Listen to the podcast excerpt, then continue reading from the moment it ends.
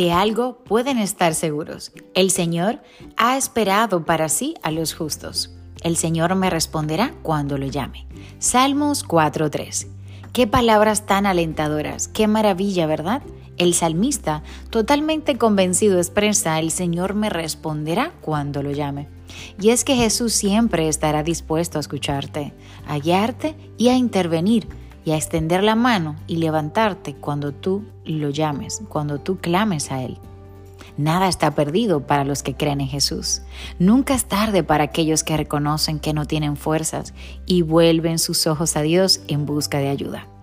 Abre tu corazón, abre tus ojos a Jesús y a sus enseñanzas. Haz del Señor tu prioridad, preséntale el rollo de tus planes, camina con Él y tendrás como resultado el fin que esperas.